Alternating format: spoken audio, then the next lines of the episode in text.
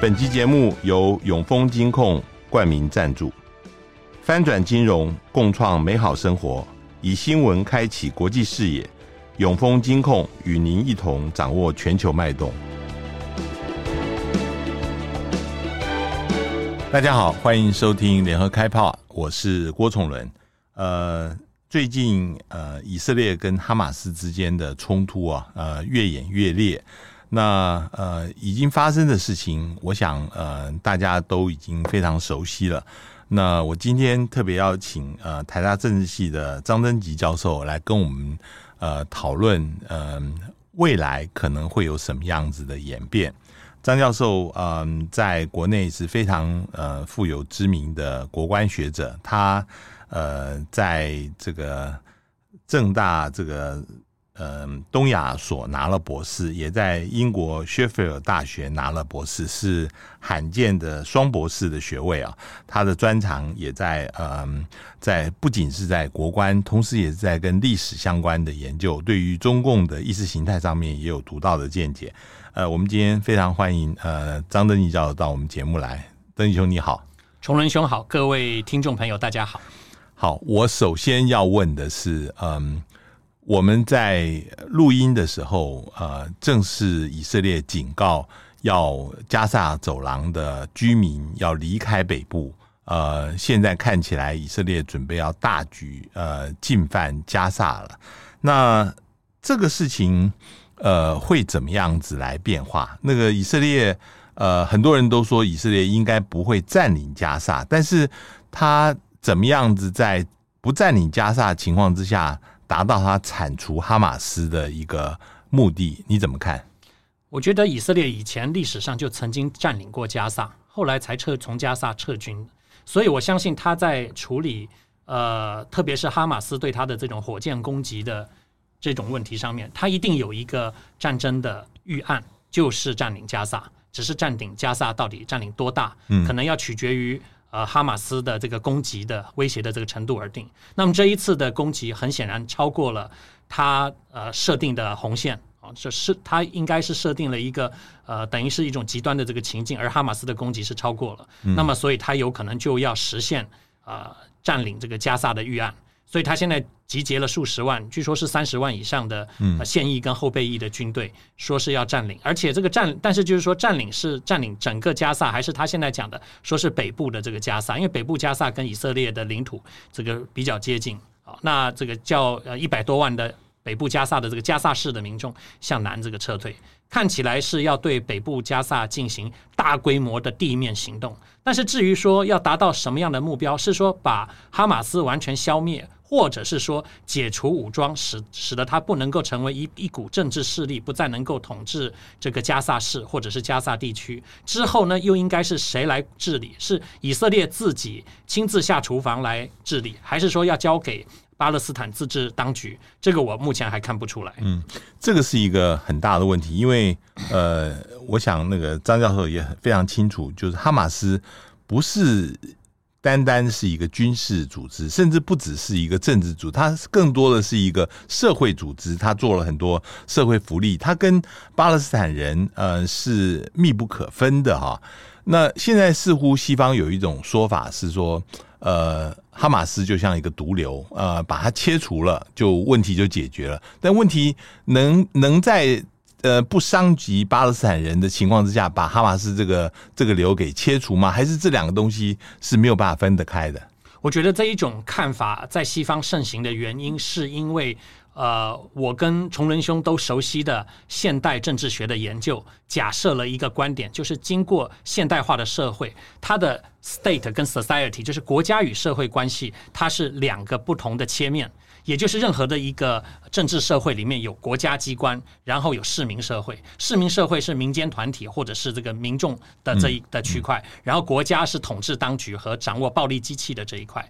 但是如果把这一种观点拿来搬到现在的这个巴勒斯坦或者是拿到拿到很多非西方国家，包括中国大陆或很多非西方国家，其实不准确。就像刚才崇伦兄兄你所说的，呃，哈马斯他并不是他既有国家的这一个部分，他有他在加萨市他是掌握政权，他有这个政府的职能，但同时他又像是一个社会团体。你也可以说他有一些地方他甚至是社会福利团体，嗯，他又是一个宗教的 宗教具有宗教性的这个组织，所以他的国家与社会的这个关系是不能用西方的这个角度来看的。但是有时候西方在处理很多呃开发中国家的这一类的问题的时候，往往希望从这个里面去把它切开来，嗯，然后呢处理掉国家政权的外科手术的这个部分以后，就让让这觉得市民社会社会就会重新变成一个具有民主特色的、具有现代特色的、具有自治能力的这样的一种呃新的制度。但是实际上，这个在中东大中东战争当中的许多的这种我们讲说国家重建工程。都失败了，所以如果以色列还是这样子的一个想法的话，我会觉得是比较悲观，而且不是很实际。嗯，以色列一直认为说，呃，其实哈马斯是用这些呃民间组织啊，呃，做人肉盾牌。呃，他们比如说一直讲说，在这些医院、学校下面有非常星罗密布的这个隧道系统，然后哈马斯都把他们的火箭，呃，把他们的那个弹药库，呃，藏在这个里面啊。那他现在呃逼的所有呃至少在北部加萨市的那个居民一律要撤离，呃，否则不撤离的话，你自己呃要担担自己的这个责任。那他的意思，嗯、似乎是呃现在要准备呃准备把这个加萨市整个呃等于掘地三尺了哈，就是整个把它破坏掉。我我的问题是在这里，就是说大家很担心。其实，嗯，现在目前，呃，如果以色列真的要地面部队进来的话，可能会有非常大量的这个平民会伤亡。嗯，这个，嗯，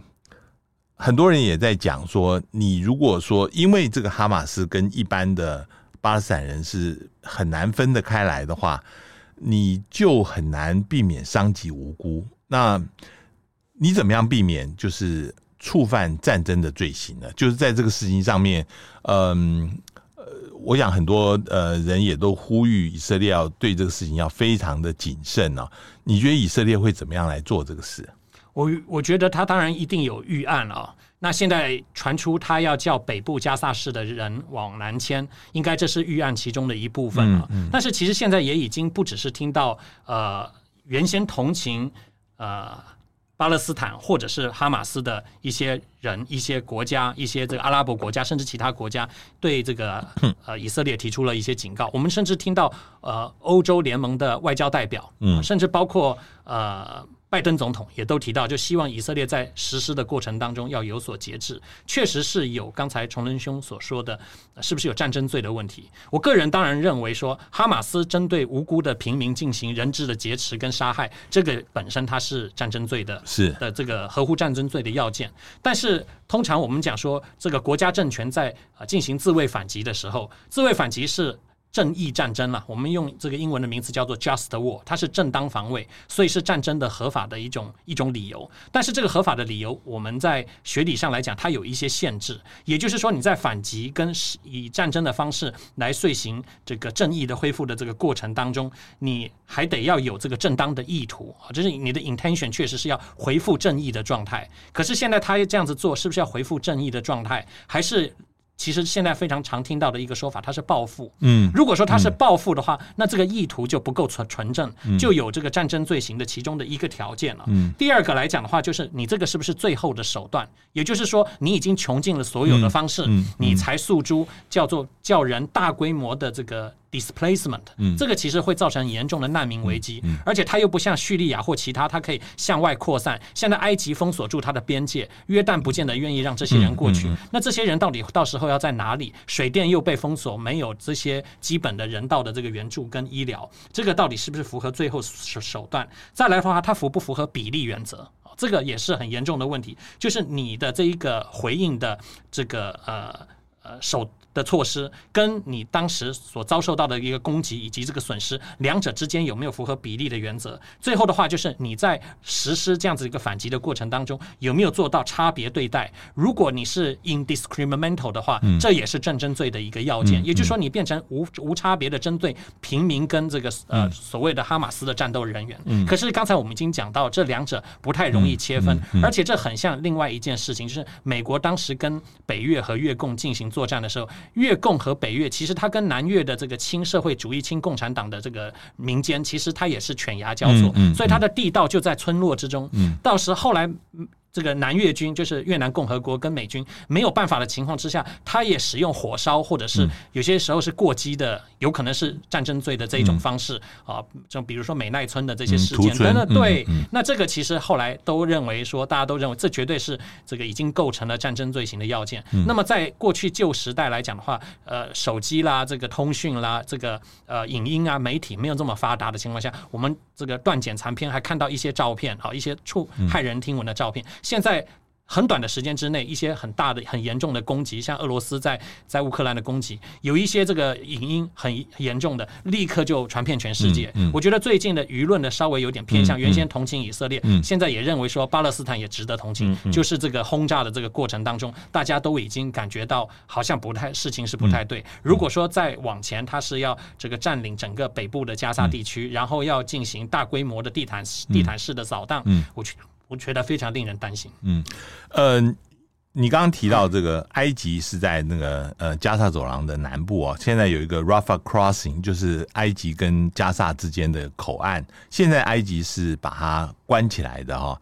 现在国际上面也是希望它打开，打开的目的就是有一些是外国人，他们希望能够经由的口岸离开。那呃，有一些物资希望经过这个口岸能够运进那个加萨来。但是埃及之所以迟迟不愿意开，主要他的担心是以色列会不会想要借这个机会把巴勒斯坦人全部都赶到埃及这边来？因为埃及这边已经有呃以色列的政治人物说，你有西奈沙漠嘛，哈，这个地方很大，可以容纳很多的这个巴勒斯坦人，那边可以盖帐篷城市，你可以在那边设难民的收容所。等于以色列要用这个方式一劳永逸的来解决西岸的巴勒斯坦问题，这个会有可能吗？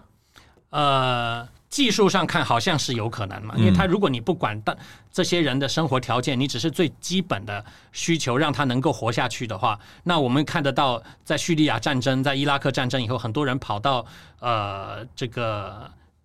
就是土耳其跑到土耳其，土耳其也是他收容的条件绝对还还比西奈西奈半岛好嘛。嗯，那有一些人土耳其还让视若无睹，让他就外溢到欧盟去。嗯，好，那当然如果说从纯技术的角度来讲是可以这样，但是这个符合这种政治上、道义上或这个人道上、国际法上面的条件嘛？嗯，你如果就公开的把它讲白了，就是说我们就让这些人最低标准的活着。嗯，然后呢，根本不考虑后续，比如说土耳其当时还它是一个比较强大的欧盟的集集团，应该讲。北约集团的国家，对，然后他跟欧盟有伙伴关系，他可以要求欧洲说，你要提供我如果要收容这些难民的话，我应该要得到哪一些的这个呃。物资啦，金钱的这个援助，它的 bargaining power，它的讨价还价的实力还比较大。那么，如果埃及要答应这种条件，它能不能够向其他的国家，包括以色列和美国，要求物资跟这个其他各方面金钱的援助？人家愿意给他吗？如果没有，埃及为什么要放他过来？其次的话，这个口岸打开，除了这个人的流动以外，还有物资的流动。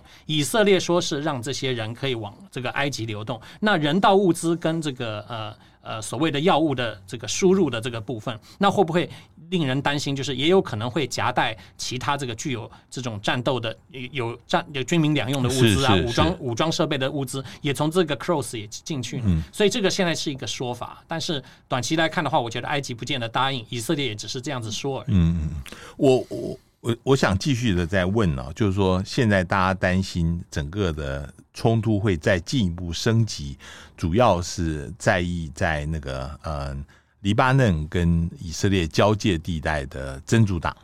真主党在昨天已经对以色列发动了零星的攻击了，以色列去炸那边的情况，但是嗯、有没有可能这个情况会扩大？就是不只是在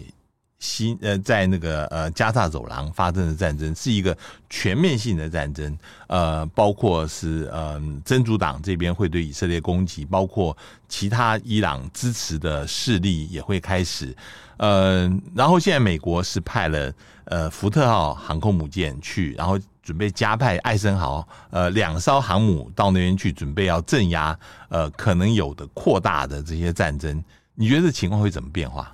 呃，我觉得这个要等以色列开始落实他所谓的加萨行动以后啊，他这个把这个铁剑行动延伸到加萨的呃 territory，我们叫也许叫领土吧，哈，这个巴勒斯坦自治当局的领土以后，到底会变成多严重的情形？假如有大量的人道主义的危机，然后产产生这个巴勒斯坦受到很严重的这个伤亡和损害，那么这个时候会对其他同情呃哈马斯的啊这些。伊斯兰世界的这些势力啊，我觉得到时候他们会做这个，会做这样的决定。现阶现阶段，我觉得他们还在等，因为他们还没有完全充分而正当的理由。但美国其实也是在对以色列这个等于是呃提供他一些底气和准备。也就是说，你在做这个行动的时候，我让我在这里帮你预备着，如果其他的呃团体或者是国家要干预和反击的时候，我在这个地方把他们等于是震折住。但是这个震折，呃，美国当然是高科技，然后这个重装备，这是没有问题的。但是我们。你知道，如果说这些呃其他亲巴勒斯坦或哈马斯的这个势力，他们并不一定是需要靠重装备来反击，他们也可以用渗透啦，嗯、用恐怖攻击啦。现在我们也看到，美国国内也有这种社会上的这种不安的这个情况，有少数令人。悲伤的事件的这种发生，这个都有可能扩散，所以这个所谓的反击，并不限于说是在巴勒斯坦周边地区的反击，有没有可能重新使得过去的伊斯兰世界对西方不满的恐怖主义活动死灰复燃？我们已经看到，呃，法国提高了恐怖恐怖主义攻击的警戒，对英国目前 MI5 发布的也是 substantial level 的恐怖主义警戒。我觉得，如果说这个再扩大的话，恐怕西方国内都还要再继续升高恐怖主义警戒。嗯。现在呃，西方对于以色列的准备要进军呃加萨是一个什么样态度？因为我们看到这个拜登总统在接受访问的时候，他说他是赞成铲除哈马斯的，但是他反对以色列继续占领这个加萨啊。呃，意思是不是他是赞成以色列现在派地面部队进入加沙，然后呃实施这个铲除哈马斯的情况？嗯，西方世界是不是基本上对于这个事情是一个团结的态度，支持以色列呃展开这个对于这个事情的呃这个严惩的一个方式？你你怎么看呢？我觉得西方世界在这一件事情并不是铁板一块哈，呃。我觉得，即便是美国，也恐恐怕也有不同的这样的一个看法。当然，呃，我们讲说以色列也好，或者是整个世全世界的这个呃犹太民族也好，它在美国和西方的舆论，还有很多科技，还有各个方面，它是很有影响力的一个族群，没有错。那么，对未未来美国的选举，它也是举足轻重。所以，美国的政治人物当然是依照传统，也是都会力挺以色列。是，但是他为什么也采取保留的这个态度？意思就是说，美国可能我在航空母舰在那里。已经是最大程度的一个对你表示支持，但是呢，他希望说他的这个做法能够不波及美国的全世界的大大战略。如果说这个中东的行动又产生大的这个外部外部效益，最后变成是把美国又拉回到所谓的新的大大中东战争，那个对。最近十年来，美国整个世界战略的重新部署，恐怕就会造成很大的冲击跟改变。更何况现在俄乌战争还没有结束，对，所以这个是美国的这一边。然后西方国家，其他的欧洲国家，我觉得你看，比比如说像英国来讲，它过去是巴勒斯坦这边的殖民母国。好，那就就英国来讲的话，我觉得它当然就是一方面，呃。对于这个以色列遭受攻击是表示同情，但是我相信他也不会完全就是认为说这个像巴勒斯坦或者其他阿拉伯国家这些在在石油啦、在经济、在历史上跟跟英国关系很密切，有的也还蛮友好的，他就完全是这个倒向这个以色列，然后对巴勒斯坦弃之不顾。而且我们也知道，英国也好，法国也好，这种伊斯兰教的信徒或者是呃中东的移民人数非常多，我觉得他们必须要这个部分要必须要非常谨慎。嗯。呃，这件事情对于波湾国家或者是在中东附近的国家啊，现在会产生什么样的影响？我们看到，呃，美国国务卿布林肯最近一直在穿梭这些国家，希望能够把这些国家给稳住啊。呃，尤其是在这个之前，美国一直在推动一个新的中东秩序，希望沙乌地阿拉伯能够跟以色列建交。这之前很多波湾国家都已经建交过了。那这个呃这样子的努力会不会因为这一次事情而夭折了？那嗯、我看到很多这个中东国家的内部呃也是常常会有嗯、群情激愤呃抗议示威，这个也是各国政府在考虑他们的政策的时候一个很重要的因素。你你觉得呃现在目前呃中东的局势，这些国家会怎么样来反应呢？我觉得刚才崇仁兄所说的啊，其实就是哈马斯这一次发动这么极端的攻击的一个原因之一啊，也就是其实美国前面的那一些呃穿梭和协调，也就是他撤出中东的这个大的战略，其实相当程度还受到中东许多温和派政府，甚至最后受到制裁的伊朗也是温和的。表示赞成啊，也就是美国的这个撤出。然后呢，撤出以后，美国希望大多数的国家他们有这个关系比较正常化以后，对美国的这个减弱的存在也表示尊重，因为美国的利益得到尊重，然后这些国家形成一种新的这个排列组合。那我觉得在这个过程里面，哈马斯好像变成是弃儿，然后整个巴勒斯坦的问题被边缘化，然后美国原先的这个计划也有可能是在整个中东的局势进行这样子的盘整以后，那么巴勒斯坦也不得不接受美国不管是两国方案也好，路线图也好，就是你就接受现状，画你的界限在哪里就哪，你就接受这个耶路撒冷变成以色列的首都，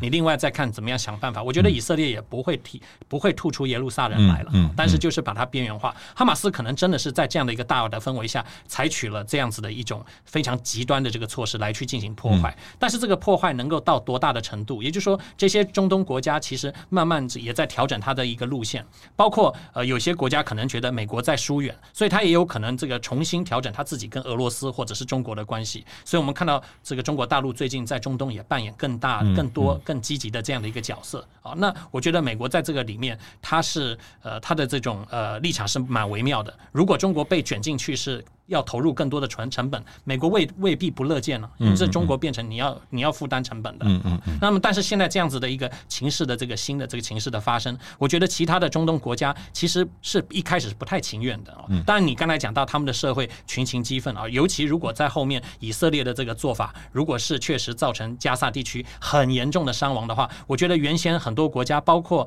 呃沙特跟。呃，以色列要关系正常化，这可能就要就要拖延很长的一段时间了。嗯，嗯，嗯，你在看就是最近的呃整个这个事情的话，很多人当然是接受新闻媒体的报道哈。那新闻媒体呃在这个事情上面，呃，他是不是很公正的报道？甚至嗯、呃，有很多人讲说，其实呃，在美国有很多呃媒体，其实明显的有偏的情况。那前些时候我们看到 BBC 他报道是说，他不不用恐怖分子来指称哈马斯，这个也被很多人来批评。嗯，一般来讲，你觉得现在目前的报道是是不是公正？然后他有没有偏向，有一个偏向性？我觉得要讲绝对公正是不太可能的。所有的媒体在成立的时候都有它的脉络，嗯啊，都有它的一个啊偏好。虽然它在发展的过程当中会改变。刚才您举的这个 BBC 的例子，我经常看，最近也都有看他对巴勒斯坦这个问题的一个叙述的这个模式。基本上，呃，比较偏多的这个影音还是呃。切中在以色列遭受攻击之后的一个惨状，毕竟这方面的影音也比较多。那另外一方面的话，像巴勒斯坦主要都是被轰炸的这个部分的一些灾情，也就是一种俯视的啊全全观的 macro 宏观的一个巴勒斯坦的破坏的状况。但以色列的话，它是一个比较 micro 的，就是说一个具体人物的故事，谁家里谁被绑架了，谁的这个家里谁被屠杀了，然后这个。断垣残壁啦，或者是缺手断脚了，这种很很个很个别围观，但是这些非常的 touching，就是说，嗯，让人感觉更加震撼。嗯、那种远视的这种观点的话，就是说，大家知道，哇，这个是非常悲惨的、嗯、，devastating，嗯，但是呢，就比较没有办法触动到个人的情感。嗯、但是为什么他选择这个用语的时候，还不愿意这个哈马斯变成直接用恐怖主义者的这个攻攻击？我觉得也许跟呃前面我们刚才谈到的，英国其实有非常大的这个穆斯林的这个群体，有很多的这个。这个阿巴阿拉伯人阿巴阿阿拉伯世界的移民，所以他必须在这个用语上面要非常的谨慎啊，表保持这个呃国内社会的一个稳定。我相信他有这样的一个顾虑。嗯，那至于说这个我们其他刚才谈到的其他国家的这个媒体，在西方的话，一般来讲还是会比较呃偏向这个以色列。嗯，那我想最重要的并不是所谓。绝对客观的报道，应该就是我们强调有没有做到平衡报道。嗯嗯、我觉得平衡恐怕比客都客观还要更为重要。呃，中国大陆还有台湾对这件事情的反应呢？那第一个是中国大陆，呃，目前你刚刚也讲了，就是说他现在刚刚开始的时候是比较中立，现在比较偏向于呃这个巴勒斯坦。那他在后面政策应该是有一个他的目目的，他的目的在哪里？呃，是不是要争取，比如说全球南方对他的这个同情？因为全球南方现在比较呃是会支持巴勒斯坦，然后这个他的立场跟这个是符合的。那在他的社会里面，呃，不管是精英或者是一般人，他们又怎么看这个事情呢？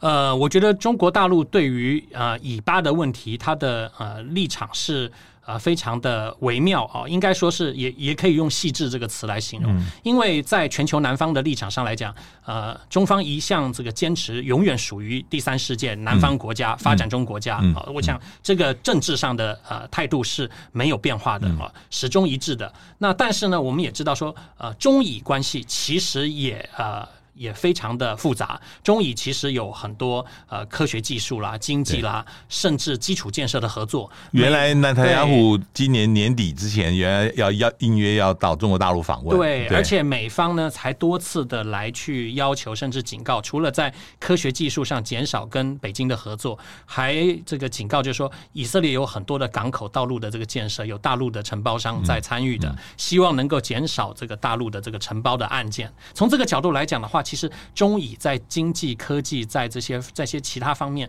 是关系很复杂的，也有很多合作关系。而且以色列在这方面有蛮强的自主性，他也能够了解中方的政治立场是怎么一回事。但是中方在其他的利益和需求上是怎么一回事啊？那这个时候，美国对以色列在这些方面的钳制跟施压，不见得会有效，因为以色列能够反过来影响美国。我觉得这个是很微妙的。嗯嗯，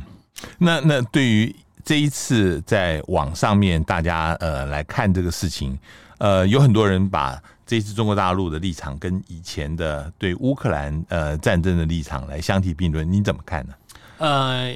我觉得初步的观察似乎有一个对应的关系啊，就是说，呃，官方的这个表述有他一贯的立场嘛，有他的一贯的这个限制跟立场，这个没有问题。但是在这个民间的一个部分的话，就不是跟啊、我们常常讲中国大陆说是他的这个威权社会和威权政府，然后他叫舆论管控，所以好像应该说民间社会的这个言论跟政府就是完全是呃直接是呃对应的啊，但事实上不是如此，在。这个俄乌战争的当中，其实有蛮多同情乌克兰的言论，嗯，好，那官方也并不完全用 censorship 把他们删这个删掉。另外一方面，现在对应到这个呃。哈马斯跟以色列的这样这样的一个冲突，我们也可以看得到，在这个呃微博上面，在网络空间上面，这两个呢很很 很清楚哦，似乎就是同情呃巴勒斯坦的部分，就有点像俄乌战争中的这个亲俄亲俄的这种舆论，嗯。嗯、然后呃同情这个呃以色列的这个部分呢，就比较接近这个在俄乌战中俄乌战争当中这个同情乌克兰的这一个部分，